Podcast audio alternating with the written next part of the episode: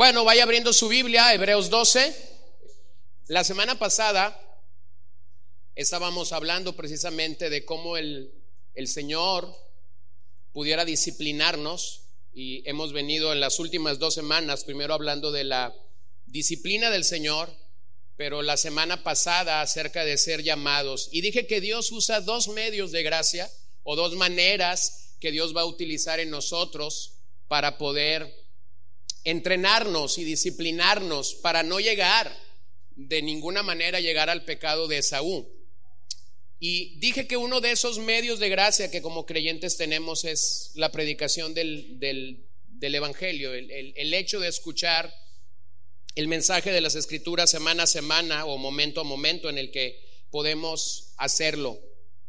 Y bueno, hay muchas cosas de las que a veces no nos damos cuenta, pero literalmente yo estaba bajando de este púlpito la semana pasada y a la vez estaba recibiendo unos mensajes vía WhatsApp de cómo la palabra de Dios predicada puede ser un medio de gracia, una forma en la que Dios te convoca, una forma en la que Dios puede decirte, necesito realmente tratar contigo de una manera sorprendente. Entonces, yo estaba hablando de ese medio de gracia la semana pasada y también estaba hablando de la ausencia que alguno pudiera tener eh, de la congregación de los santos.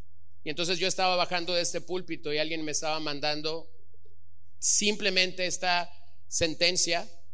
Había decidido, y literalmente lo voy a decir, había decidido hace cinco semanas abandonar la fe cristiana o dejar de ir a la iglesia.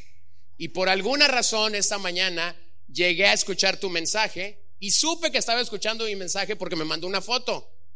Y entonces dice, Dios me ha reprendido, entonces Dios me ha convencido de que no se trata de dejar la fe cristiana, se trata de realmente responder al mensaje de las escrituras. Hermano, esa es la manera como el medio de gracia que tiene que ver con la predicación realmente convoca a los santos y convoca a los suyos a venir a un estado de tranquilidad y a un estado de gozo.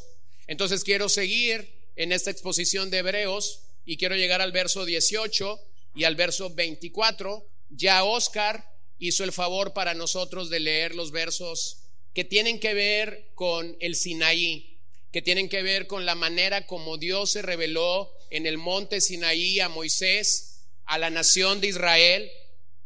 Y simplemente quiero recordarte que Hebreos es un libro posiblemente es uno de los libros más ricos en el Antiguo Testamento y que nos convoca a entender el Antiguo Testamento.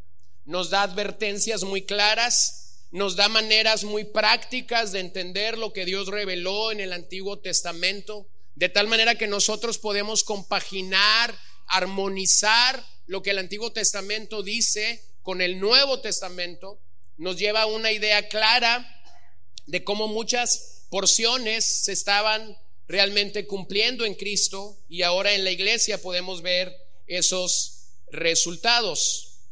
Muchos estudiosos de esta epístola y del Nuevo Testamento creen que realmente la conclusión del libro de Hebreos o la montaña, el punto más alto de la montaña en el libro de Hebreos, está en estos versos. Hebreos 12 del, del 18 al 29. Ciertamente hay otro capítulo, el capítulo 13, y el capítulo 13 funciona como una despedida y como exhortaciones finales. Pero vamos a ver que en, este, en estos versos que vamos a considerar ahora mismo está el clímax de este libro, porque va a comenzar a atar todos los cabos que hemos estado hablando en los últimos meses. Ahora, antes de llegar allí, permítame un poquito abrir su panorama de este pasaje. Un empresario dijo, ayer es un cheque cancelado, mañana es una promesa de pago, solo hoy es constante y sonante. Vuelvo a citar, ayer es un cheque cancelado, mañana es una promesa de pago, solo hoy es constante y sonante. A menudo tú y yo podemos irritarnos por los que desvían nuestra atención hacia el pasado. ¿Te, has dado cuenta, ¿Te has dado cuenta que hay gente que vive del pasado o en el pasado? O si todo fuera como hace 30 años. O si todo fuera, yo sé que conoces gente así, gente que vive en el pasado. Tenemos alguna gente que está viviendo en el futuro. O cuando eso suceda. O cuando mi hijo se gradúe y trabaje y entonces me comienza a ir bien. Valora tu futuro. Piensa si realmente eso que estás creyendo del futuro será una realidad. Pero entonces algunos viven del pasado, otros viven del futuro. Y cuando llegamos a este pasaje, entonces el autor de Hebreos nos enfrenta primero al pasado de la nación de Israel. Nos dice cómo fue el pasado de la nación de Israel. Y segundo, nos dice cómo es el presente de los que estamos en Cristo y el futuro de los que estamos en Cristo. Habla de dos cosas, de dos cosas a la vez. Entonces, ponte a pensar en qué está enfrascada la gente que vive a tu alrededor. Posiblemente tus vecinos, tus amigos, tu familia. ¿Qué es lo que está cautivando su atención? Pero a la vez permítame recordar que el contexto de esta epístola es cristianos siendo perseguidos a causa de su fe. Hombres que estaban siendo perseguidos, estaban enfrentando la persecución, vivían preocupados por el hoy, por el hoy. Ellos vivían enfrentados por salvaguardar sus familias, por lo que iban a comer hoy, por si tenían que huir por causa de la fe. Y ese también es un retrato de muchos de nosotros que podemos estar preocupados por el hoy. Así que al llegar a un pasaje como esto, cuando tú piensas en el Sinaí, eso pudiera parecer una parodia. Y cuando piensas en Sión, pudieras leerlo como fantasía fuera de la realidad. Pero simplemente quiero que nos acerquemos al texto como lo que es la palabra de Dios. La palabra de Dios. Estos versos contienen mucha tipología que ya hemos considerado, por eso digo que comienza a atar los cabos. Estos versos hablan de ángeles, hablan del cielo, hablan de primogénitos, hablan de perfección, hablan de Jesús como el mediador del nuevo pacto y habla de sangre rociada. Todo lo hemos visto. Todo lo hemos examinado a la luz de 12 capítulos en la epístola a los hebreos. Pero lo que me parece sorprendente es que el pasaje nos acerca a una realidad. La realidad es aquello que le pertenece a los santos, aquello que ya nos pertenece. A veces cuando se habla o pensamos en la escatología, en lo que ha de venir, a veces somos muy futuristas y decimos, wow, cuando Cristo venga o cuando Cristo haga eso o cuando Cristo haga lo otro. Y estamos pensando en el futuro. Pero este pasaje te dice de aquello que ya pertenece a los santos y lo hace presentándonos dos montañas. Primero la de Sinaí en Éxodo, segundo la de Sión mostrada aquí. Y tu permanencia en una o en otra tiene consecuencias eternas. Pablo usa una metáfora similar en Gálatas 4 reconociendo que solo podemos acercarnos al Padre por medio de Jesucristo. Así que permítame acercarme al, texto entonces y simplemente destaco que el contraste que tenemos aquí, el contraste nos señala dos pactos y dos maneras de acercarnos a Dios. Lo que no quiero que usted entienda de este pasaje es que yo estoy contrastando o comparando la ley con el Evangelio, porque esa no es una manera adecuada de hacer esta comparación. Lo que el pasaje está diciendo no es que el Evangelio es mejor que la ley. Esa no es la conclusión a la que queremos llegar esta mañana. La conclusión a la que queremos llegar esta mañana es que Sinaí proponía una forma de acercarse, de acercarte a Dios, y Sión tiene otra forma muy diferente de acercarte a Dios. Entonces no se trata de contrastar o de comparar ley versus evangelio, se trata de observar en el pasaje cómo los antiguos se acercaron a Dios y cómo los santos del presente nos acercamos a Dios. Observen sus Biblias antes de leer el texto, el verso 18. Y observen que el verso 18 dice claramente, ustedes no se han acercado. Ustedes no se han acercado. Y luego vean el cambio en el verso 22. En cambio, ustedes en cambio se han acercado al monte Sión. ¿Ven eso? Ustedes no se han acercado. Ustedes en cambio se han acercado al monte Sión. La palabra acercarse allí es la palabra griega proserchomai. Significa simplemente esto, aproximarse, acercarse, procurar ir. Y esa no es una palabra nueva en hebreos. De hecho, es una palabra que hemos venido observando una y otra vez en, el 4.16, 7.25, 10.1, 10.22, 11.6 y 12.18. Entonces, lo que la epístola ha venido diciéndonos una y otra vez es, acércate a Dios, acércate a Dios, acércate a Dios, cree que Él, que Él, eh, que Él es, acércate a Él. Así que la clara palabra del autor a los hebreos al finalizar o al cerrar la epístola es necesitamos acercarnos a Cristo. Necesitamos acercarnos a Cristo.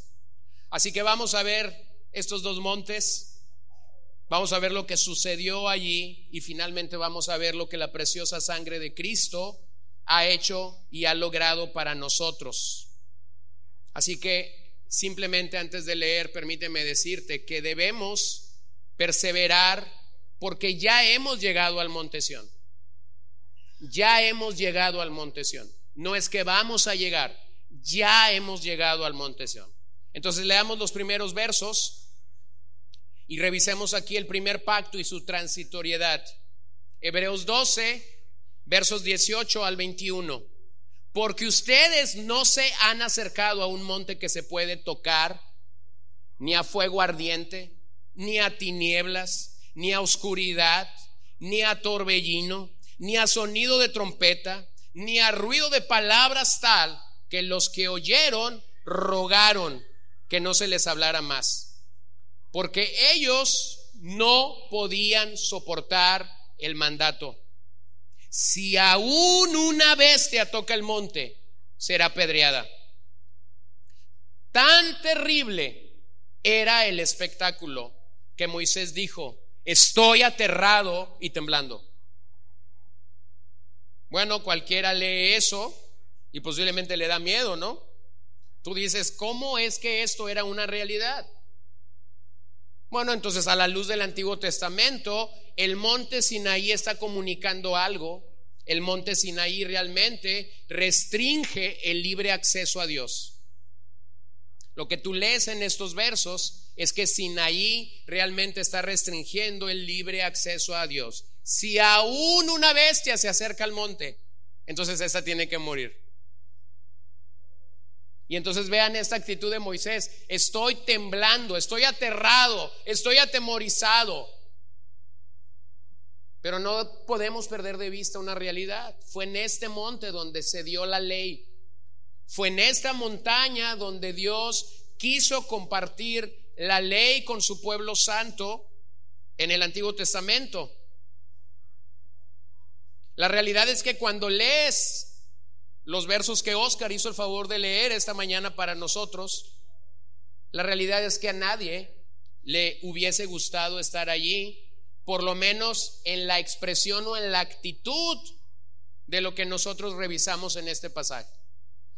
No, no lo digo como lectores o como oyentes del Nuevo Testamento. Lógicamente nosotros leemos este escenario y decimos, ay Dios, gracias que no estoy ahí. Pero, pero esta gente no, no tenía la revelación completa de las escrituras. Esta gente no tenía el escenario completo de la historia de la redención. Cuando lees el Antiguo Testamento, hay que entender que el mensaje de las escrituras o la revelación en las escrituras fue progresiva. No tenían todo el escenario que tú y yo tenemos. La revelación de los antiguos fue siendo progresiva. Cuando, Cuando la Biblia nos menciona, por ejemplo, que Abraham creyó a Dios y eso le fue contado por justicia, eso no significa que Abraham entendía todo el Evangelio como Pablo lo despliega en Gálatas o Romanos. Eso no significa que Abraham entendía eh, la, la vida, la muerte, la resurrección, la ascensión, la intercesión de Jesús por los suyos. No, simplemente lo que significa es que lo que Dios quiso revelarle a Abraham de sí mismo, eso le fue suficiente. Eso le, en eso creyó y entonces Dios validó justificarlo por razón de aquello. Entonces estos hombres que están temblando, este Moisés que está temblando y que está aterrorizado ante la montaña, no sabe lo que tú y yo sabemos el día de hoy acerca del Evangelio y de la misericordia y la gracia de Dios. Pero esa fue la manera como Dios quiso mostrarse a su nación. Así que hermanos, ¿qué haces cuando tienes un pasaje como esto? ¿Qué, hacemos los predicadores, los maestros de las escrituras, cuando tenemos un pasaje, voy a usar esta expresión sin que, sin que sea un atentado a las escrituras claramente, cuando tenemos un pasaje tan salvaje como este? ¿Qué hacemos? Número uno, decimos lo que dice la Biblia. En otras palabras, no estoy aquí para buscar domesticar o suavizar lo que un pasaje como Éxodo 19 dice. Así lo dice. Así Dios quiso mostrarse. Así Dios quiso revelarse a la nación de Israel. Fue a través de ese potente momento en el que Él quiso hablar, mostrarse, que lo hizo de esa forma. Entonces Moisés advirtió al pueblo de Israel que no subieran al monte, que no tocaran el monte para que no murieran. Ahora ponte a pensar en eso. Si tú hubieras estado allí, el pasaje no lo dice, el pasaje no dice si hubo muertos. Yo creo que hubo muertos y les voy a decir por qué. Porque regularmente al ser humano, cuando se le dice, no hagas esto, ¿qué crees que pasa? Lo hace. Es nuestra naturaleza pecaminosa. Es la naturaleza del bebé cuando comienza a gatear o cuando comienza a caminar que ahí está la abuelita detrás de él. Mijito, no metas tus deditos al contacto, porque si los metes, mijito, te vas a electrocutar. Señora, ¿qué sabe el niño de la electricidad? ¿Qué sabe el niño de lo que es electrocutarse? Lo que usted está haciendo es prácticamente decirle a ese niño, mi hijo, meta los dedos. Entonces Moisés sale y dice, nadie se acerque al monte, porque el que se acerque va a morir. No sé si tú eras curioso, pero yo me imagino que entre los israelitas había muchos curiosos. Y posiblemente fue precisamente esos curiosos los que dijeron, vamos a probar si Moisés realmente es un líder eh, bueno y que lo que dice realmente se cumple. Entonces, la nación entera, de acuerdo a este pasaje, tembló. Tembló. Este era el Dios que los había liberado de Faraón. Ese era el Dios que los había sacado con mano poderosa y victoriosa de Egipto. Ese era el Dios que había abierto el mar rojo para ellos, el Dios que estaba haciendo prodigios. Pero ahora cuando Dios se presenta, se presenta en un empaque o en una forma a la que ninguno quisiera comprobar. Incluso el pasaje dice que Moisés estuvo aterrado y tembló. Deuteronomio 5 que es un pasaje paralelo, dice, y dijeron, el Señor nuestro Dios nos ha mostrado su gloria y su grandeza y hemos oído su voz en medio del fuego. Hoy hemos visto que Dios habla con el hombre y éste aún vive, o sea, el hombre. Ahora pues, ¿por qué hemos de morir? Porque este gran fuego nos consumirá si, si seguimos oyendo la voz del Señor de nuestro Dios, entonces moriremos. Porque, ¿qué hombre hay que haya oído la voz del Dios vivo hablando de, hablando de en medio del fuego como nosotros y haya sobrevivido? Entonces la conclusión, véanla ahí en el verso 27, la conclusión de la nación fue esta, acércate tú y oye lo que el Señor nuestro Dios dice, entonces dinos todo lo que el Señor nuestro Dios te diga y lo escucharemos y lo haremos. Este no era el plan de Dios. Dios estaba queriendo levantar una nación de reyes y de sacerdotes. Pero entonces la nación dijo, no queremos estar allí, vamos a morir. Así que lo que los israelitas hicieron fue pedirle a Moisés que él fuera el mediador. El mediador entre Dios y ellos como nación o el mediador entre la nación y Dios, como lo quieras decir. ¿Qué te comunica eso? Que el escenario que ellos vieron debajo de la montaña fue tan real fue tan vívido que ellos no quisieron estar allí. Es como si ellos, coloquialmente hablando, hubieran dicho, gracias Señor, gracias por el espectáculo, gracias por los truenos, gracias por, el, el fuego y los relámpagos. Ahora sabemos que no es ciencia ficción, ahora sabemos que en Hollywood no estuvo aquí. Gracias por todo este escenario, pero no lo vuelvas a hacer. ¿Lo ven? Cuando ves esta montaña, cuando ves la respuesta que hubo a esta montaña, nos damos cuenta que ciertamente en esta montaña o de esta montaña bajó Moisés con la ley, pero lo que no hay en esta montaña, y tenemos que reconocerlo, lo que no hay es que no hay vida espiritual, no hay salvación para el pecador, Porque la gracia de la ley convencía de pecado. Pero lo que la ley no hacía era salvar.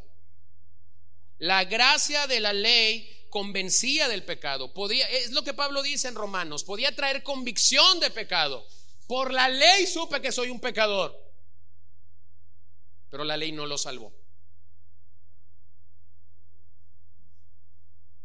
Decía David en varios salmos, oh Dios, cuánto amo yo tu ley. Maravillosas palabras, pero la ley no lo salvó.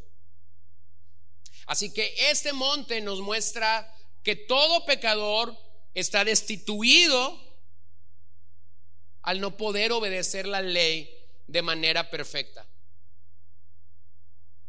Y vean cómo ellos en este, en este pasaje que hemos leído de Deuteronomio, se dieron cuenta de que a pesar de lo que habían visto, habían sobrevivido.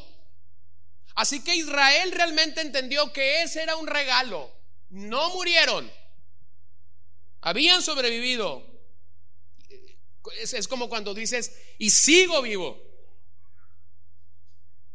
Cuando yo era un niño, y de hecho mi hermano de en medio y yo estuvimos en un camión, en un camión urbano, en el momento equivocado, el camión que nos regresaba de la primaria a la casa pasaba por el Banamex y estuvimos en aquel famoso día histórico por el que muchos conocieron a Mochis originalmente el bancazo, ¿recuerdan? Y entonces, recuerdo que cuando llegamos, recuérdenme el cruce de esas dos calles, Hidalgo y Guillermo Prieto, entonces, cuando llegamos al alto de Guillermo Prieto Hidalgo, solo escuchábamos balazos. Finalmente, dos judiciales subieron al camión, nos bajaron del camión y nos metieron a Sastrería Velázquez, que estaba por ahí sobre esa calle.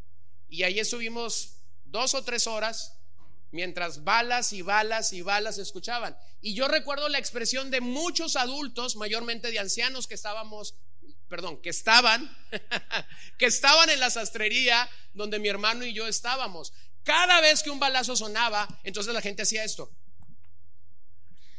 O sea, comenzaba a buscar si el balazo ya les había tocado.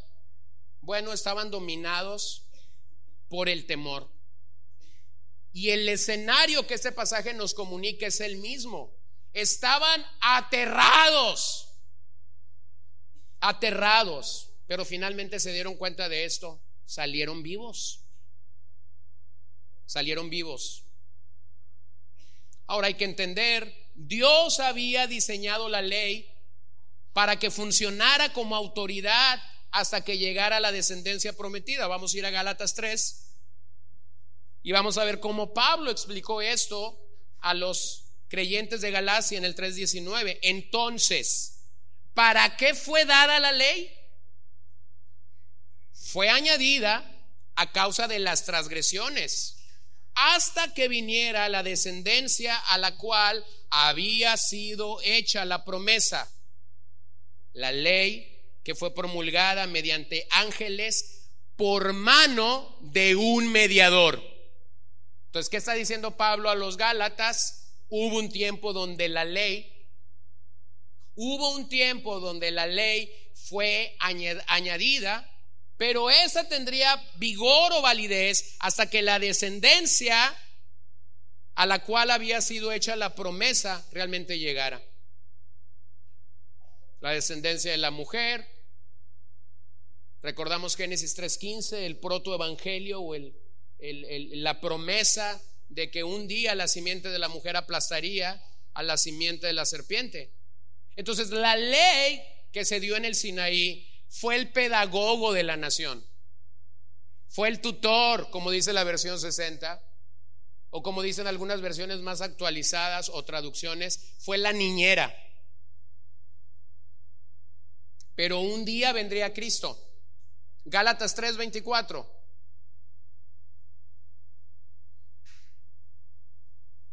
De manera que la ley ha venido a ser nuestra guía para conducirnos a Cristo, a fin de que seamos justificados por la fe, pero ahora que ha venido la fe, ya no estamos bajo el guía. Es decir, el pedagogo, el tutor, la maestra, el guía, ya no es necesario como tal para encontrar salvación. Ya no lo es necesario. La palabra ahí, pedagogos que se usa, realmente habla de eso, de un pedagogo o una niñera. Y eso ha terminado en la expectativa de mostrarte el pecado y de hacerte sentir como un pecador y de acercarte a los sacrificios que la ley demandaba. Entonces, siempre que hablamos de este tema, surge la pregunta, entonces, ¿cómo nos acercamos a la ley? ¿Cómo lees Éxodo?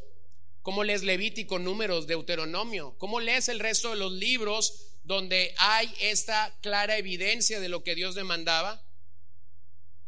Bueno, hay que ser precisos en ello. Los mandamientos de la ley tienen autoridad sobre nosotros porque son la palabra de Dios. ¿Por qué yo debo de ir al Éxodo y tomar esos mandamientos que están allí como para mí? Porque son la palabra de Dios. ¿Qué dice 2 de Timoteo 3:16? Toda la escritura es inspirada por Dios y es útil. Toda la escritura es allí, toda la palabra de Dios. Pero la manera como no debo leer la ley es como si fuera simplemente la ley mosaica. O sea, hay que entenderlo. Cuando David, cuando los santos del Antiguo Testamento tuvieron acercamiento a esa ley, vivían con la necesidad de decir, tengo que agradar a Dios, tengo que agradar a, lo, que Moisés escribió para nosotros, me tiene que llevar a agradar a Dios. Bueno, esa no es la manera como nosotros nos acercamos, porque hay que entender que el Señor ya cumplió la ley perfectamente. No hubo un hombre en toda la historia no hubo un solo hombre que cumpliera a cabalidad la ley, sino solamente nuestro Señor. Pero todavía nos acercamos a estos mandatos como palabra de Dios. Claramente hay algunos marcadores de la ley que fueron completamente cumplidos en Cristo y que no es necesario que obedezcamos. Claramente lo hemos visto a la luz de Hebreos, como los sacrificios. Y sin embargo, detrás del principio de los sacrificios, hay cosas buenas que nosotros podemos apreciar y aprender e incluso obedecer de ellos. Entonces, los creyentes seguimos y amamos la ley de Cristo. La obediencia a las normas morales claramente reflejan el carácter de Dios y deben marcar la vida de un santo. Los mandamientos de la ley tienen autoridad sobre nosotros, no porque llegamos a ellos como simplemente la ley mosaica, sino porque están en la Biblia, porque son palabra de Dios y porque ellos manifiestan la voluntad divina para tu vida, para tu familia, para tus finanzas, para tu tiempo, para todo lo que está allí. Los israelitas fueron convocados a Sinaí, pero nosotros no somos convocados a estar en esa montaña. Hebreos demuestra la capacidad inherente del Sinaí para tratar con el pecado ante el juicio divino. Así que los creyentes no podían acercarse a Dios por medio de esta montaña, ya que era totalmente inadecuada. Era totalmente inadecuada. Pero qué alivio que el pasaje no termina allí. Y podemos pasar de Sinaí e iración y podemos pasar del terror de Sinaí y entonces leer y meditar en la alegría, en el gozo y observar la extraordinaria obra que Cristo logró por nosotros y que se nos muestra aquí en Sión. Véanlo en el verso 22 al 24 y revisemos cómo es que el pacto que hay aquí es un pacto eterno, mientras el pacto que se mostró o la forma como Dios se mostró en Sinaí fue temporal, este pacto realmente es eterno. Lo que está sucediendo aquí realmente es eterno. Ustedes, en cambio, se han acercado. Aquí está el cambio. Ustedes, en cambio, se han acercado al monte Sión y a la ciudad del Dios vivo, la Jerusalén celestial, y a miriada de ángeles, a la asamblea general e iglesia de los primogénitos que están inscritos en los cielos, y a Dios el juez de todos, y a los espíritus de los justos, hechos ya perfectos, y a Jesús, dígalo conmigo el verso 24, y a Jesús, el mediador del nuevo pacto, y a la sangre rociada, que habla mejor que la sangre de Abel. Entonces, tú lees estos versos después de leer los primeros y baja tu estrés, baja tus nervios, porque claramente la forma como Dios se presentó en medio de ese terror, en medio de ese temblor, hay un tremendo cambio en este pasaje. Por un lado, Sinaí niega el acceso, por, por otro lado, el monte Sión nos da libre acceso a Dios. Nos proporciona la manera, la forma, la persona, la sangre al mediador del nuevo pacto para poder entrar en comunión con Dios. Es en este monte, mientras en Sinaí no hay salvación, es en este monte donde nosotros realmente experimentamos el perdón de Dios de manera plena, de manera completa, es en este monte donde entendemos que Cristo ya cumplió perfectamente lo que Sinaí demandaba. En ese sentido, debemos de ser claros, Jesús no anula la ley, Jesús cumple la ley perfectamente e internamente. De acuerdo al Evangelio, Él no viene a abrogar a quebrar con la ley. Él viene a cumplirla perfectamente. ¿Por qué? Porque no había existido un solo mortal que pudiera obedecer a Dios perfectamente. Un solo mortal que pudiera obedecer a Dios a toda cabalidad. Entonces, hermanos, gracias a Dios, no somos llamados a estar en Sinaí. El llamado de la iglesia es un llamado a estar en Sión. Pero hay que observar algo en este pasaje. El tiempo de los verbos. El tiempo de los verbos, aquí en el verso 22 al verso 24, muestra algo muy interesante. Muestra que estas cosas ya sucedieron y van a suceder. Vuelvo a decirlo. Es, un poco difícil de entenderlo. Pero lo que los verbos comunican en el verso 22 y 24 es Cosas que ya sucedieron para nosotros, pero no han sucedido aún o no han, o no han sucedido en toda cabalidad. Entonces, a nivel teológico, eso es lo que en el Nuevo Testamento se conoce como un punto de tensión. Un punto entre lo que ya ha sucedido y lo que está por suceder. Entonces, Pablo es favorito para usar ese vocabulario. La teología paulina es riquísima en ese vocabulario. Por un lado, cuando Pablo escribe en Romanos 5, dice, justificados pues por la fe, tenemos paz para con Dios por medio de nuestro Señor Jesucristo. Y esa palabra justificado te habla de algo pasado. Y en esa misma epístola, en varias ocasiones, Pablo declara después del 5 lo siguiente, seremos justificados. Y si tú tomas esos dos pasajes, dices, ¿a cuál le creo? ¿Al que ya fuimos justificados o al que seremos justificados? Créele a ambos, porque ambos están diciendo una misma ah, convicción paulina. Por un lado, el creyente ya ha sido justificado en Cristo, y por otro lado, cuando estemos delante de la presencia de Dios, seremos justificados total o plenamente. De hecho, no solo lo usa con la palabra justificación, lo usa con la palabra redención, lo usa con la palabra santificación. Por un lado está diciendo, posicionalmente hemos sido santificados, y luego dice, seremos glorificados o seremos santificados. Bueno, es en ese vocabulario del Nuevo Testamento que el autor de Hebreos está escribiendo. Estas son realidades presentes en la vida del creyente. Estas son realidades de las que ya disfrutamos ya entramos a la presencia de Dios, ya estamos ante su presencia, ya gozamos de una manera en escala muy pequeña de la asamblea o de la congregación de los santos, pero finalmente esto tendrá una connotación mayor. Así que vivimos en el tiempo presente de una realidad futura. Vivimos en el tiempo presente de una realidad futura.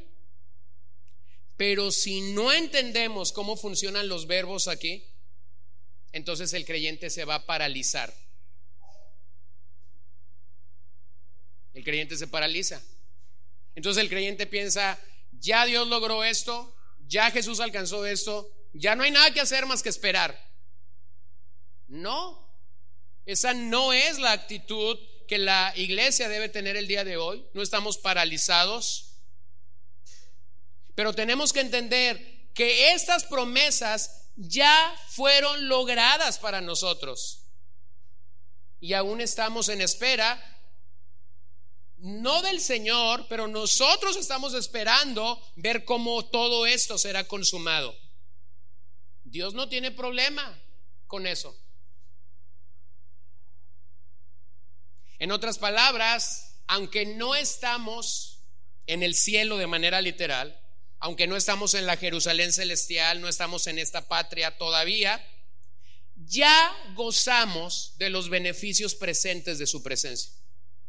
En otras palabras, yo no estoy esperando que este pasaje se cumpla en el futuro. Este pasaje ya está en acción en la vida de un creyente, de un creyente genuino claramente. Entonces el pueblo de Dios se identifica no con el lugar donde la ley se dio, sino donde la, donde la ley se cumplió. Amamos, obedecemos la ley de Cristo, creemos que es palabra de Dios, pero nosotros realmente estamos anclados en el lugar donde la ley se cumplió a cabalidad. Por un lado espero la ciudad celestial, pero por otro lado vivo creyendo que ya soy un ciudadano, un ciudadano del reino. Hermanos, no es que vamos a ser ciudadanos del reino cuando estemos delante de la presencia de Dios. Ya somos ciudadanos del reino. Filipenses 3:20, porque nuestra ciudadanía está en los cielos, de donde también ansiosamente esperamos a un Salvador, al Señor Jesucristo. Observa que Pablo está esperando al Señor Jesucristo. Pablo no está escribiendo esto pensando en la realidad del otro lado de la eternidad. No, Pablo está de este lado de la eternidad, está en la tierra y está diciendo, esperamos que el Señor venga, pero ya somos ciudadanos del reino. Es, sencillo entenderlo cuando pensamos en la salvación. Cuando el Señor nos convence, cuando el Espíritu Santo nos convence, somos llamados a la salvación por medio de la obra interna del Espíritu, trayendo convicción de que somos pecadores. Y entonces cuando trae convicción de que somos pecadores, nos puede dar su gracia para creer y para ser salvo. Y una lectura adecuada de la vida eterna, una lectura adecuada de saber o de, confiar o de creer que hemos recibido la vida eterna, es que cuando el Señor hace ese milagro de, resucitarnos, de darnos vida, la vida eterna comienza en ese momento, ¿cierto? No tienes que morir para recibir la vida eterna. ¿Lo ven? Lo mismo sucede con la idea que tenemos de ser ciudadanos del reino. No es que tú llegas a ser ciudadano del reino cuando llegues a la patria celestial. El día que el Señor nos salvó, el día que tú y yo fuimos llamados por la misericordia de Dios, ese día el Señor nos hizo ciudadanos del reino. Es lo mismo que Jesús dijo a sus discípulos. Están sorprendidos de que los demonios se someten a ellos mientras habían sido enviados a una misión. Y entonces el Señor les dice esto en Lucas 10:20. Sin embargo, no se regocijen en esto, de que los espíritus se les sometan sino regocíjense de que su nombre está escrito en los cielos. ¿Dónde estaban los discípulos en ese momento? ¿En la tierra o en el cielo? En la tierra. Pero sus nombres ya estaban siendo escritos en los cielos. Entonces llegamos a ser ciudadanos del reino no cuando morimos y somos llamados a la patria celestial. Somos ciudadanos del reino en el mismo momento en el que somos salvos. Por lo tanto, debemos predicar y proclamar que ya llegamos al monte de Sión. No tenemos un mensaje derrotista, sino un mensaje victorioso que por la gracia de Dios emana sobre sus hijos cuando tienen esta convicción. Soy un ciudadano del reino. Entonces, ¿qué distingue a este monte? ¿Qué es lo que lo hace ser único, diferente para el contraste y la comparación que hay con Sinaí. Y segundo, piensa en qué distingue a este monte para un creyente que ya está en esta realidad, de que su nombre ha sido escrito en el libro de la vida, de que es un ciudadano del reino, y eso entonces te distingue de la comunidad irredenta o de los que no son salvos. ¿Qué lo distingue? Número uno, el nombre. Observen que el autor de Hebreos no está hablando de tres lugares diferentes, está hablando de un mismo lugar, primero lo llama Monte la ciudad del Dios vivo, la Jerusalén celestial. No son tres lugares, es un solo lugar. No son tres lugares, es un solo lugar. Todo esto comunica la misma presencia de Dios. No es Sinaí, no es la ciudad de Obregón, no es la ciudad de Toronto, no es la ciudad de Hawái, no, es la ciudad del Dios vivo. Observen eso, del Dios vivo, no muerto, vivo. Y finalmente, el autor dice, la Jerusalén celestial. Observen eso, la Jerusalén celestial, distinguiendo que no es la Jerusalén terrenal, en donde muchos eventos del Antiguo y del Nuevo Testamento se llevaron a cabo. Dios va a poblar esta ciudad. ¿Cómo la va a poblar? Esa es una pregunta interesante. ¿Cómo la va a poblar? El mismo pasaje nos lo dice. La va a poblar con sus santos. Con sus santos. Su iglesia está allí en Cristo. El trono de David está ocupado por nuestro Señor. Esta es una ciudad real y nosotros somos los ciudadanos, aunque no hemos llegado allí. ¿Lo puede ver? Entonces, esta idea futurista que a veces tenemos cuando leemos escatología no debe paralizarnos. Porque mientras tú y yo somos llamados a estar allí de manera literal, nuestro trabajo, nuestra chamba, es proclamar a este rey y como dice finalmente el verso el verso 29 es comunicar a otros que este es un reino inconmovible. Inconmovible. Es comunicar a otros que Dios es fuego consumidor, como lo dicen los versos siguientes. Entonces, ¿qué distingue esa montaña? Número uno, el nombre. Número dos, nos acercamos a millares de ángeles. La palabra miriadas puede ser un poquito difícil en nuestro español, pero no es otra cosa que millares de ángeles. Vean el escenario allí en la Jerusalén celestial. Vean el escenario en la ciudad del Dios vivo. Vean el escenario en el monte Sión. Millares de ángeles. Ángeles. ¿Se acuerdan de Hebreos 1? Jesús es mejor, Jesús es mayor que todos los ángeles. Cristo es eminentemente superior a todos los ángeles. Pero cuando el autor está cerrando esta carta, entonces dice, habrá millares de estos ángeles en la ciudad. Esta ciudad o este monte está poblado de huestes celestiales. Los ángeles siguen siendo criaturas superlativas que irradian la gloria de Dios que irradian la gloria de Dios y que testifican de los actos salvadores de Dios. Entonces, nos uniremos a estos millares de ángeles en aquella ciudad y adoraremos a Dios eternamente. Eso, es lo que el autor nos está comunicando. Coincide perfectamente con lo que Apocalipsis dice, ¿no? Ángeles adorando al Señor ángeles ministrando al Señor. Bueno, un día llegaremos allá, pero eso no paraliza nuestra adoración en el presente. No es que tenemos que llegar allá para comenzar a adorar a Dios. Adoramos a Dios desde aquí. ¿Lo puedes ver? Número tres, ¿qué más distingue a este monte? Bueno, no solo el nombre, no solo miriadas de ángeles. Número tres, nos acercamos a la asamblea general. De hecho, esa asamblea general habla, o la expresión griega, habla de una aglomeración para un festival público.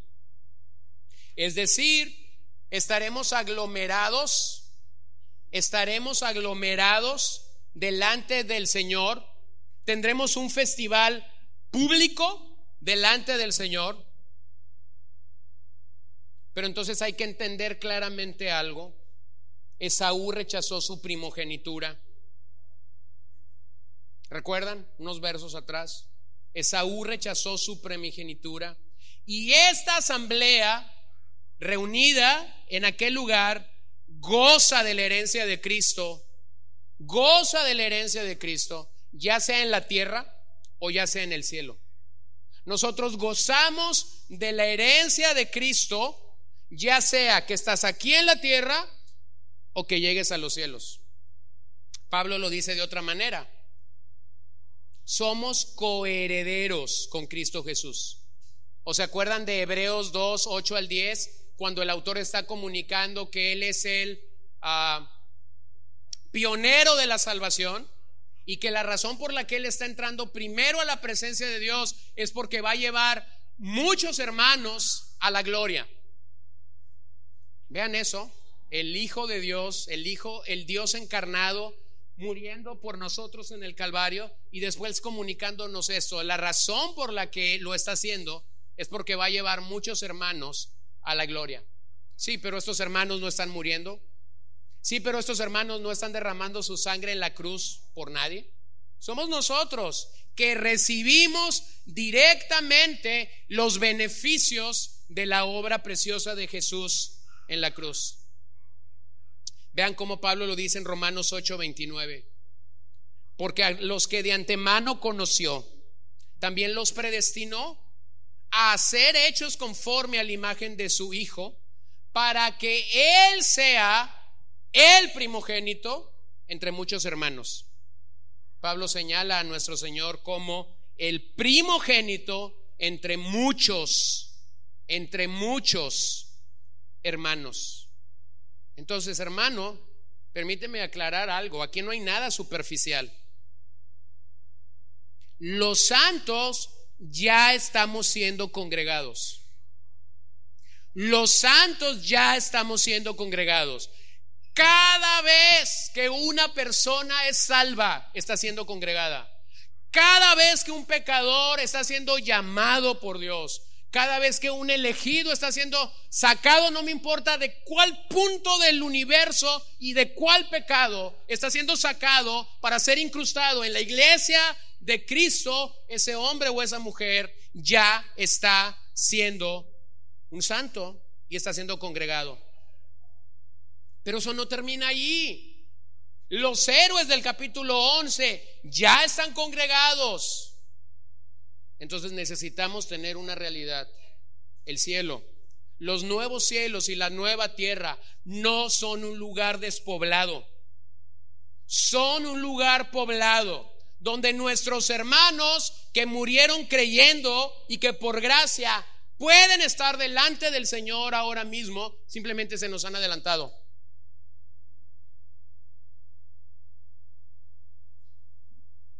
Cada vez que un santo muere en Cristo, es cuestión de tiempo para que tú y yo lo alcancemos. Simplemente se nos ha adelantado. Para Él, esta realidad es presente. Para nosotros sigue siendo una esperanza o, sigue, o seguimos hablando del futuro, aunque de ese lado de la eternidad podemos ya tener ciertas, ciertas, ciertos beneficios para nosotros. Cuando lees cuando escuchas de la historia de un mártir en la fe, en algún lugar desierto, en alguna isla, cuando leemos de estas historias maravillosas de hombres, mujeres, jovencitos dando su vida por causa del reino, y luego se nos dice cómo murieron y realmente sufrimos, si fueron atormentados, si fueron decapitados, si fueron quemados, si fueron estrangulados, sufrimos. Y pensamos, ¿por qué no decirlo en nuestra propia carne?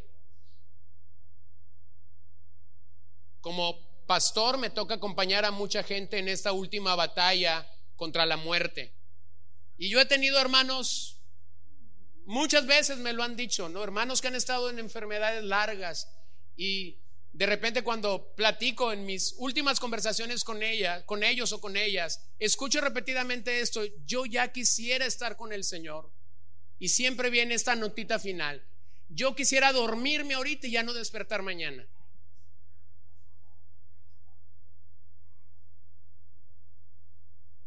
No, nadie está diciendo quiero que me dé un paro respiratorio, quiero que me dé un paro al corazón. Nadie está pensando en eso, ¿verdad?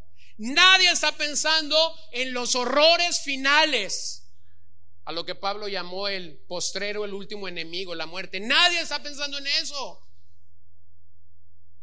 Bueno, cuando sabemos de un titano, de un campeón de la fe muriendo de esta forma, hay este sentido de decir, ay, pero ¿por qué tuvo que ser así?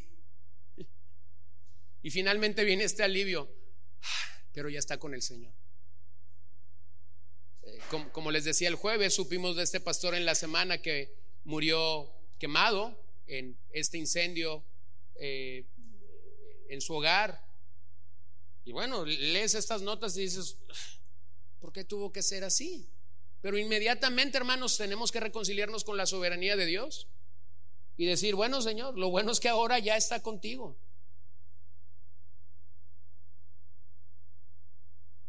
A lo mejor se fue calientito, pero ahorita está en la temperatura perfecta. ¿Lo puedes ver? O cuando alguien muere después de un infarto. Bueno, a lo mejor su corazón sufrió al final, pero ahora su corazón está en la condición más hermosa y más gloriosa.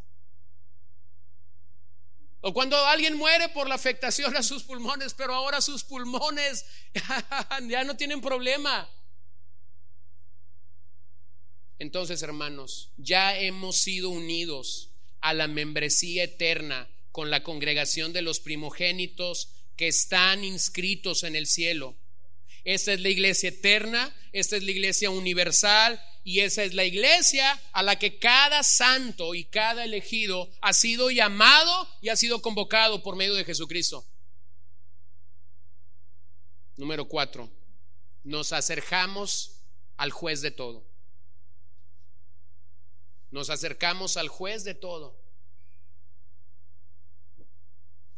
Vean que el juicio de Dios no es algo ajeno a esta carta. Vean que el juicio de Dios es algo que ya el autor ha mencionado en el 4.13. No hay cosa oculta a su vista. Daremos cuenta. O en el 10.30, el Señor juzgará a su pueblo. Entonces, cuando el autor llega al capítulo 12, no es ajeno que el autor está viendo a Dios como aquel que lo juzga todo. El juicio de Dios en este pasaje, el juicio de Dios es una prerrogativa de Dios. Solo Él puede juzgar de manera perfecta. Los jueces de esta tierra son injustos. Los jueces de esta tierra son corruptibles. Pero solo Dios juzga perfectamente. Ese es el mismo Dios que se reveló en el Sinaí. Ese es el Dios de todo el universo. La palabra aquí para comunicar el juez de todo. Habla de un Dios sobre todo el universo. Él no es el alcalde de un municipio. Él no es el gobernador de un estado. Él no es el diputado federal. Él no es el senador. Él no es un secretario de estado. Él no es el presidente de una nación. Él es el juez de todo. Su papel como juez es universal. El hecho de que la palabra Dios preceda a la palabra juez en este pasaje subraya su santidad. Es decir, cuando nos dice que Dios es juez, también nos está comunicando que Dios es santo. Su santidad y su justicia están ligadas a la hora de llevar adelante un juicio. Entonces, algunos cuando piensan en el juicio de Dios, tan solo piensan en el futuro. Algunos cuando piensan en el juicio de Dios, tan solo están diciendo, ah, cuando Dios juzgue a todas las naciones, Ah, cuando el juicio general se lleve adelante. No, mi hermano, eso es, una manera equivocada de leer la Biblia. Porque de hecho Dios ya está juzgando. Dios no está esperando que suceda nada y que pase nada en la tierra para juzgar. Él es el juez desde la eternidad hasta la eternidad. Desde la eternidad pasada hasta la eternidad futura. Juan Calvino tiene una expresión en la cual dijo, cuando Dios quiere juzgar a una nación, le da gobernantes malvados. Punto. Ya Dios está juzgando a esa nación. Le dio, le dio gobernantes malvados. ¿Sabes Dios? ¿Sabes cómo juzga Dios a una iglesia apóstata? A una iglesia que se ha alejado del camino de la verdad y de la justicia. ¿Sabes cómo Dios juzga a esa iglesia? Dios va a retirar la palabra del púlpito. En otras palabras, la gente se va a exponer semana a semana a psicólogos, a motivadores, a manipuladores, pero la palabra de Dios no va a estar allí. Va a haber historias, va a haber parábolas, va a haber sueños, va a haber no sé cuánta cosa, pero la palabra de Dios no va a gobernar el púlpito. ¿Qué es eso? Dios está juzgando a esa congregación le retiró la palabra, le retiró lo único que puede alimentar a su pueblo. Y tristemente encuentras que eso popula en nuestros días, abunda en nuestros días.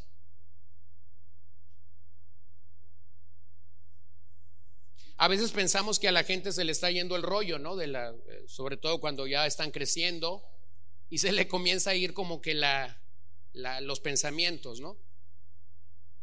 Y entonces estaba una señora de estas que cruza los 80 años. Estaba escuchando un mensaje y escucha a varios predicadores. y estaba escuchando un mensaje y esta señora que pareciera ser que la onda ya se le está yendo, le comenta a los que estaban con ella escuchando el mensaje, pareciera ser que este mensaje sí es bíblico. Sí, de la dieta que tiene de tres, cuatro mensajes, ninguno de los otros citan la Biblia, o hacen con la Biblia lo que quieren, pero cuando escucha este, este mensaje dice, qué raro, este sí usa la Biblia. A veces pensamos que la gente está medio yéndosele el rollo, pero resulta que está más cuerda que los que aparentemente deberíamos de estar cuerdos. Entonces, hermanos, en este sentido, Dios ya está juzgando a las naciones, gobernantes malvados. Dios ya está gobernando iglesias que lo han abandonado hace mucho, cerrando para ellos la posibilidad de que la palabra les sea predicada. Hermanos, fíjense bien, cuando una persona que está en una iglesia que ha ido lejos de, las, de los linderos de la palabra, cuando una persona sale de en medio de una congregación como esas, eso es similar a Juan capítulo 3. Sea, es necesario nacer de nuevo, le dijo Jesús a Nicodemo. Cuando una persona sale de las garras del engaño, de la apostasía y de la no proclamación de la palabra, siempre va a haber una evidencia. Y es que ese hermano, ese creyente, agarró su Biblia, la empezó a leer seriamente y cuando la empezó a leer seriamente dijo, Qué raro. Eso que dice la Biblia no está sucediendo en mi iglesia. Domingo número uno. Domingo número dos. Qué raro. Lo que dijo el pastor me suena muy diferente a lo que leí entre la semana. Domingo número tres. Tengo la claridad de que mi pastor no está leyendo la misma Biblia que yo estoy leyendo. ¿Cómo nace un pecador? Bueno, Pedro lo aclara claramente. Nacemos nacemos por la semilla o por la palabra de Dios que es incorruptible. ¿Cómo puede una persona que está bajo un sistema falso venir a la verdad de Dios por medio de las escrituras? Solo por la palabra. A veces a mí me traen gente y me dicen, convéncelos de que están en el error. Por favor, habla con ellos. Y yo voy a hablar con ellos. Y mi consejo siempre va a ser el mismo. Lea su Biblia. Porque yo no tengo la capacidad de convencer a nadie. Porque tú no tienes la capacidad de convencer a nadie al que Dios mismo lo ha venido a juzgar quitando las escrituras del púlpito en el que se les está ministrando. Entonces observen algo. Dios no tiene que esperar nada, Dios ya está juzgando. Y entonces es aquí cuando el asunto se pone serio, porque después de comunicarnos que hay una gran fiesta en el cielo, el autor parece ser retoma lo que el verso 21 dice. Cuando Moisés, cuando Moisés o cuando el autor toma bajo las palabras de Moisés y nos recuerda que Moisés estuvo aterrado y temblando. Entonces, hermanos, en ambas montañas, en Sinaí y en Sión, realmente nosotros vamos a enfrentar a un Dios inmutable. Realmente nosotros vamos a, enfrentar a un Dios que juzga todas nuestras acciones. Y eso va a parecer para algunos de los que están en esta sala o que nos ven por transmisión algo como esto. El gozo se fue al pozo. De esta actitud de festín, de esta actitud de decir, oh, la asamblea de los santos, ya fui salvo, entonces el autor te dice, Dios es nuestro juez. Entonces tengo que ser preciso en esto. Aunque Dios nos libró de los terrores del Sinaí, esto no debe producir una confianza liviana y equivocada en nosotros. Y de hecho el autor lo va a volver a decir versos más adelante. Dios es fuego consumidor. El autor no va a decir Dios era fuego consumidor. El autor va a decir Dios es fuego consumidor. Permítame considerar las palabras de el profeta de antaño, Malaquías, cuando dice, porque yo al Señor no cambio. Versiones más antiguas, no mudo. Pero ustedes, oh hijos de Jacob, no han sido consumidos. Dile a tu vecino, Dios no cambia. Nosotros cambiamos. Nosotros podemos cambiar de parecer, podemos cambiar de casa, podemos cambiar de ropa, podemos cambiar de vehículo. Entonces permíteme ser preciso en esto. Dios no cambió. El Dios que hace temblar y que hace estar aterrorizado a Moisés en Sinaí es el mismo Dios que está siendo mostrado en Sión. Es un Dios que juzga, que es fuego consumidor. Dios no cambió. Dios no se actualiza. Dios no se refresca. Dios no se vuelve más contemporáneo. Porque de hecho si lo hiciera, y claramente no lo hace, es atentar contra el atributo de su inmutabilidad. Pero de hecho si lo hiciera, entonces todo eso se acabó. Dios es Dios, eternamente Dios es Dios. Entonces Dios no cambia. Lo que cambió en Sión es la posición del ser humano delante de él. Lo que cambió en Sión es la posición del ser humano delante de él. Entonces no importa que del gozo pases al pozo, pero grábate esto. Ya estamos frente al juez de todos. Ya estamos frente a su trono de ese trono de donde emana misericordia y gracia para poder soportar y vivir las pruebas presentes y futuras, es el mismo trono que nos está juzgando. ¿Por qué crees que Dios nos disciplina como veíamos hace dos semanas? ¿Por qué crees que Dios nos disciplina? Porque Dios es un juez. Entonces Él sabe cuándo aplicar. Esta hija mía necesita esta disciplina. Ese hijo mío necesita esta disciplina. Ah, aquel hijo mío necesita ser disciplinado en esta área porque necesita ser como mi hijo. ¿Qué está haciendo Dios? Dios está juzgando. Número 5. Nos acercamos a los espíritus de los justos, hechos ya perfectos. ¿Qué es eso? Bueno, Hebreos 11 nos ejemplifica la vida de aquellos que dieron todo por el reino de Dios en la historia del Antiguo Testamento.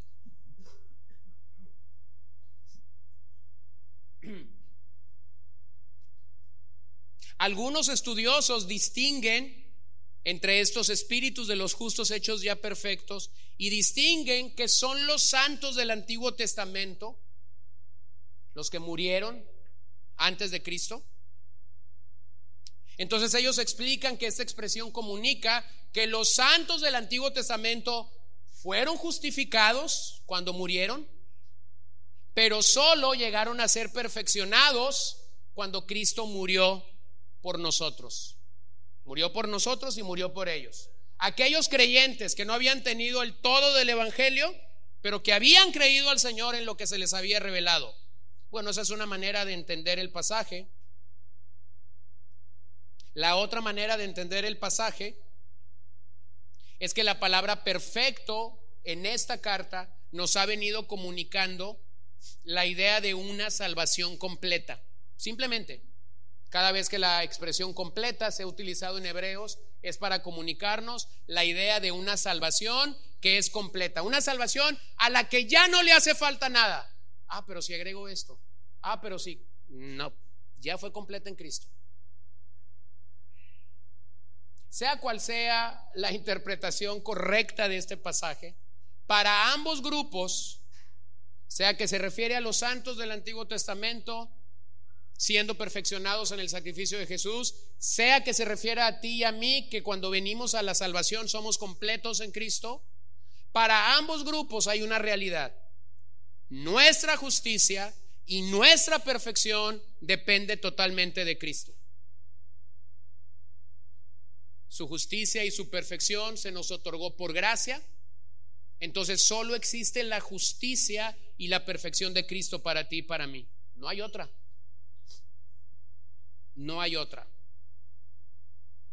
Entonces estos santos, estos espíritus de los justos, hechos ya perfectos, están siendo salvos, están siendo congregados. Número seis, nos acercamos a Jesús, el mediador del nuevo pacto. Observen cómo el autor nos ha dicho en varias ocasiones que nuestro Señor ya está en el lugar santísimo. ya está en el lugar santísimo celestial, haciendo por nosotros lo que nadie puede hacer, interceder por nosotros. Pablo lo dijo en 1 Timoteo 2.5, tenemos un solo mediador entre Dios y los hombres. No solo Él medió en el Calvario, Él está mediando ahora mismo al interceder por nosotros delante del trono de Dios. Vean el énfasis en el que el autor ha estado hablándonos a lo largo de la epístola. Hebreos 7:22. Por eso Jesús ha venido a ser fiador de un mejor pacto. Hebreos 8:6. Pero ahora Jesús ha obtenido un ministerio tanto mejor por cuanto Él es también el mediador de un mejor pacto, estableciendo sobre, no, sobre mejores promesas. Hebreos 9:15. Por eso Cristo es el mediador de un nuevo pacto, a fin de que habiendo tenido lugar una muerte para la redención de las transgresiones que se cometieron bajo el primer pacto, los que han sido llamados reciban la promesa de la herencia eterna. Entonces hay una seguridad a lo largo de toda la carta. Jesús es nuestro mediador. Jesús es el mediador de un nuevo y de un mejor pacto. Es decir, Jesús no es superficial. Jesús no está agregando nada a nuestras vidas, o sea, no es un valor agregado. Simplemente lo que esta expresión mediador te quiere comunicar es único, es maravilloso. Nadie más lo pudo hacer, nadie más lo puede hacer. Entonces Jesús es la garantía de un mejor y de un nuevo pacto. Él es el mediador. Número siete, finalmente. Nos acercamos a la sangre rociada de Jesús. Vean cómo llegamos al clímax de este pasaje. ¿Recuerdan la palabra mejor en la carta de los hebreos? ¿Recuerdan que es, Él es mejor que los ángeles, Él es mejor que Moisés, Él es mejor que Josué, él es mejor que la ley, Él es mejor que los profetas. ¿Recuerdan esa expresión mejor? Bueno, llegamos a la última ocasión en que la palabra mejor aparece. Esta es la doceava vez en la epístola que la palabra mejor aparece. No más leeremos en los próximos versículos la expresión mejor, pero cuando termina la expresión mejor lo hace para decir que la sangre de Jesús es mejor, habla mejor. Curiosamente dice que la sangre de, de Abel. No dice que es mejor que la sangre de los sacrificios en el santuario. No dice que es mejor que la sangre de los sacrificios en el tabernáculo. Vean hermanos el contexto. La lista de Hebreos 11 que nos muestra a los hombres de fe esa maravillosa lista comienza con un personaje. ¿Se acuerdan quién es ese personaje? Abel. Este es, este es el clímax. Ese es el lugar al que el autor quiere llegar después de decir todo lo que nos has dicho. El propio sacrificio de sangre de Abel no pudo salvarlo. Los sacrificios del Antiguo Testamento no pudieron salvar no satisfacieron la ira de Dios. En cambio, la sangre derramada de Jesús sí. Esta sangre habla mejor. Esta sangre perdona nuestros pecados. Esta sangre, esta sangre salva nuestras vidas del juicio eterno. Esta sangre resuena. Y de hecho tiene un mensaje eminentemente sobre toda la epístola. La sangre de Cristo comunica un mensaje que realmente es elocuente a lo largo de toda la epístola. ¿Recuerdan esas expresiones del capítulo 9 y del capítulo 10? Una sola vez y para siempre. Ese es el mensaje elocuente que hay en los hebreos. La sangre de Jesús fue derramada una sola vez y para siempre. No hay nada más que agregar. Las palabras de Cristo en el Calvario, consumado es, son una realidad. Obsérvenlo a lo largo de la historia de la redención. Génesis 4:10. Y el Señor le dijo, hablando de Caín, ¿qué has hecho? Escuchen eso. La voz de la sangre de tu hermano clama a mí desde la tierra. La sangre de Abel clamaba por retribución. La sangre de Abel derramada injustamente clamaba por venganza, clamaba por injusticia y eso de hecho lo hacía delante del Dios justo. Hebreos 11:4, por la fe Abel ofreció a Dios un mejor sacrificio que Caín, por lo cual alcanzó testimonio de que era justo. Dando Dios testimonio de sus ofrendas y por la fe estando muerto, todavía habla. Habló en Génesis 4:10, pero dice el autor en Hebreos, todavía habla. Todavía reclama retribución delante de la presencia del juez justo. Entonces, mi hermano, ¿por qué es mejor la sangre rociada de Jesús que la sangre derramada de Abel? Mientras la sangre de Abel sigue clamando por venganza y por retribución, la sangre de Jesús clama se eleva, se levanta pidiendo el perdón y pidiendo la gracia de sus hermanos. Entonces, mi hermano, no hay nada que inventar acerca de la sangre de Cristo. No hay nada que inventar acerca de la sangre de Cristo. Simplemente se nos llama a proclamar lo que la sangre de Cristo hace para nosotros. Nos limpia de todo pecado, nos salva de toda maldad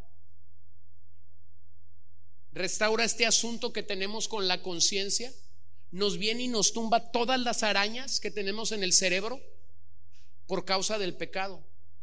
No hay nada que inventar.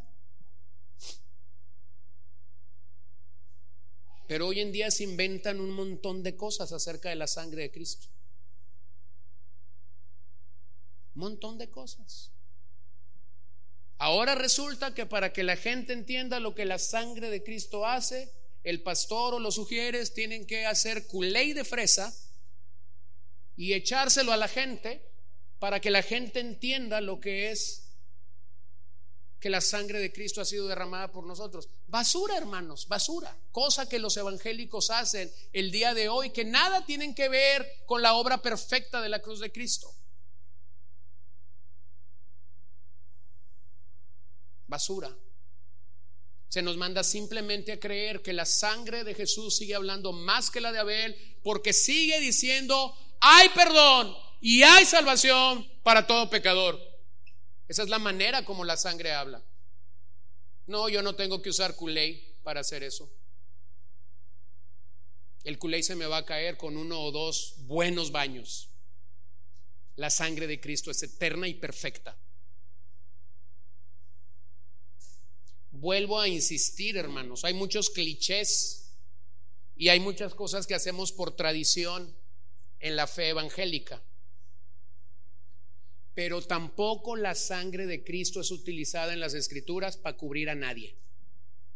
Te cubro con la sangre de Cristo desde los pies hasta la cabeza. Dígame el capítulo y el versículo donde eso existe en la Biblia. No existe. No existe. El día que usted encuentre el pasaje, entonces yo estoy listo y usted me convenza bíblicamente, yo estoy listo para pedir perdón público desde este púlpito. No existe un solo pasaje donde se nos convoca a cubrir a los cristianos con la sangre de Cristo, porque la sangre de Cristo no es para eso, no es para andar cubriendo al que va a viajar. En vez de invertir cuatro minutos cubriendo a alguien que va a bajar, mejor regálele 500 pesos para la gasolina. Eso habla más de su espiritualidad y de su generosidad que de su oración. De hecho, voy a ser un poquito más sarcástico con esto. Orar cubriendo a alguien con la sangre de Cristo comunica su ignorancia bíblica. ¿Y por qué lo hacemos? Porque mi abuelita lo hacía porque un gran evangelista vino y se lo escuché, porque mi pastor de cuando yo era un niño lo hacía. Hermano, lea la Biblia. Yo no estoy diciendo que seamos tan duros jueces con estas personas, pero posiblemente si usted le preguntara a su abuelita o a ese pastor o a ese gran evangelista, le va a decir algo similar. Ay, es que el que me enseñó a orar me dijo que así lo hiciera. Por eso digo que comunica nuestra ignorancia bíblica. No, la sangre de Cristo habla mejor que la de Abel porque sigue diciendo esto, limpio, salvo, perdono pecados. Entonces, la, comparación que se da aquí, en este pasaje, la comparación que se da, no es entre la ley y el Evangelio. No estamos comparando la ley y el Evangelio. No estamos diciendo que el Evangelio es mejor que la ley, porque de hecho hacerlo sería tener un tremendo problema al tener nuestra Biblia. Lo que aquí se está comparando es el terror y la gloria entre dos montañas. Pero el, Dios al que servimos sigue siendo un Dios inmutable. Él es el juez que estuvo en Sinaí. Él es el juez que gobierna desde Sión. Sinaí tuvo leyes, nosotros tenemos promesas. Sinaí experimentó terror, nosotros tenemos gran gozo. Y simplemente necesitamos entender, no podemos estar en los dos montes. O estás en Sinaí queriendo agradar a Dios a través de tus obras, o estás en Sión disfrutando de lo que Él ya hizo por nosotros. Esta es la razón por la que el mensaje del Evangelio nos debe urgir a comunicarlo. Ahora en Cristo podemos venir a este monte porque nos da seguridad y despliega la sinfonía de toda la creación. Entonces, ¿y ahora qué? ¿Qué hago con esa comparación? Vive como un ciudadano del reino. Vive no esperando el futuro. Vive en la seguridad de lo que ya Cristo ha hecho por ti, de lo que ya Cristo ha hecho en ti, de cómo Cristo te está congregando, de cómo Cristo te está restaurando y entiende algo, la gracia bíblica vincula todo. La gracia a la que somos llamados por medio de Dios vincula todo. Eso me va a llevar y te debe llevar a ti a abrazar a Jesús como sacerdote, a abrazar a Jesús como el mediador de un mejor pacto, a abrazar a Jesús como el sacrificio por los pecados, a abrazar a Jesús como el gran intercesor a abrazar a Jesús como el Señor del universo, a abrazar a Jesús como el juez de todo. Entonces permíteme preguntar cuatro cosas. ¿Comunicas este mensaje de gracia efectivamente? ¿Estás hablando de cómo la sangre de Cristo habla mejor que la de Abel? Lo segundo, pregúntate, tu mensaje, ¿tu mensaje está cerca de Sinaí o tu mensaje está cerca de Sión? ¿Tu mensaje tiene que ver más con no, no, no? ¿O tu mensaje tiene que ver con disfrutar lo que Cristo ya logró y alcanzó para nosotros en la cruz? Tercero, estás llamando a las personas a la gracia, a la relación con Dios, al gozo en el Señor. Y por último, ¿qué estamos haciendo con la herencia que se nos confió? ¿Qué estás haciendo con todas estas realidades presentes y futuras? Lo que ya se te confió en Cristo. Lo que ya eres en Cristo. Ya eres un ciudadano. Ya eres un embajador. Ya eres un santo ya eres parte de la asamblea, ya eres parte de los espíritus justos hechos perfectos, ya eres parte porque estás completo en Cristo. Entonces en Sión, en Sión tendremos la justicia y perfección de Cristo plenamente. Ahora tenemos un atisbo. Su preciosa sangre nos garantiza una herencia que es eterna y asegura el perdón de nuestros pecados. Su preciosa sangre salpica confianza. Su preciosa sangre salpica seguridad del perdón total. Su preciosa sangre nos acerca a su presencia. Pero no olvides algo, que este mismo hombre que dice todo esto sigue diciendo en unos versos, Dios es fuego consumidor. En otras palabras, aunque podemos disfrutar de todas estas misericordias y bellezas del Evangelio, no seamos como muchos el día de hoy. No seamos como muchos que podrían comprar fácilmente miles de calcomanías que dicen, sonríe, Cristo te ama, pero no estarían dispuestos ni siquiera a acercarse a un lugar que diga, tiembla porque Dios es fuego consumidor. El Evangelio es maravilloso, ¿no lo crees? Su sangre nos limpia, nos perdona, nos restaura, nos hace ser parte de un pueblo llamado, salvado, pero a la vez el Evangelio nos dice, tiembla delante del Salvador, Él lo juzgará todo. Y de hecho, Él ya está juzgando. Señor, nos humillamos delante de ti esta mañana. Porque hay una belleza tremenda al entender que ya no estamos en Sinaí. Que no fuimos convocados para estar en Sinaí. Fuimos llamados al monte Sión.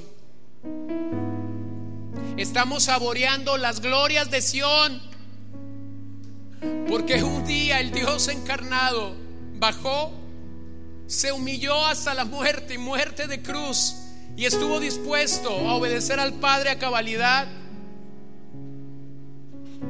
Porque la bendita y preciosa sangre de Cristo fue derramada por nosotros en el Calvario. Y hoy esa sangre habla mejor y más fuerte que la de Abel.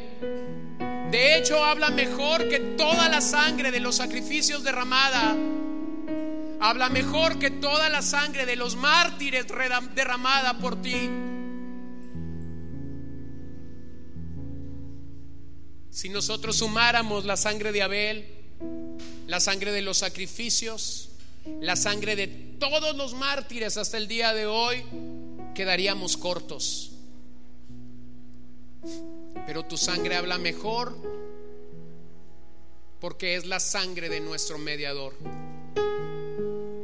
el mediador perfecto, el que se dio perfectamente por nosotros, el que nos llama a ser parte de un reino que es inconmovible. Te damos gracias esta mañana. Señor, que no quedemos pasmados ante este pasaje. Que no quedemos paralizados ante este pasaje pensando que estas cosas simplemente nos comunican el futuro.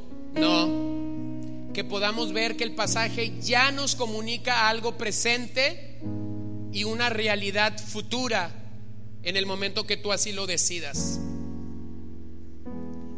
Pero entonces, porque respondemos a todo esto, permítenos accionar con fe y en verdad todas aquellas cosas que tú has hecho por nosotros. Permítenos ser un factor de bendición y de cambio en nuestra familia, en nuestra iglesia, en el lugar donde trabajamos, en nuestra sociedad.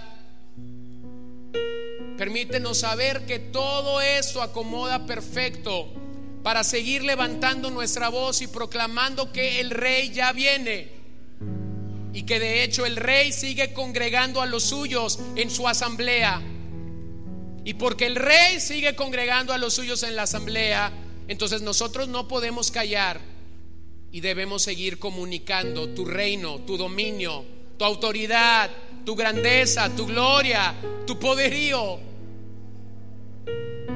Señor, que al salir de ese lugar podamos meditar en las grandezas, en las exalcitudes de Cristo, que podamos estar pasmados y anonadados ante tu trono por todo lo que tú has hecho. Y si hoy no te tenemos y no tenemos la seguridad de salvación, quebranta nuestro corazón, danos el don del arrepentimiento y permítenos venir a ti humillados y postrados, reconociendo que somos grandes pecadores que necesitamos a un gran Salvador. Tu sangre habla mejor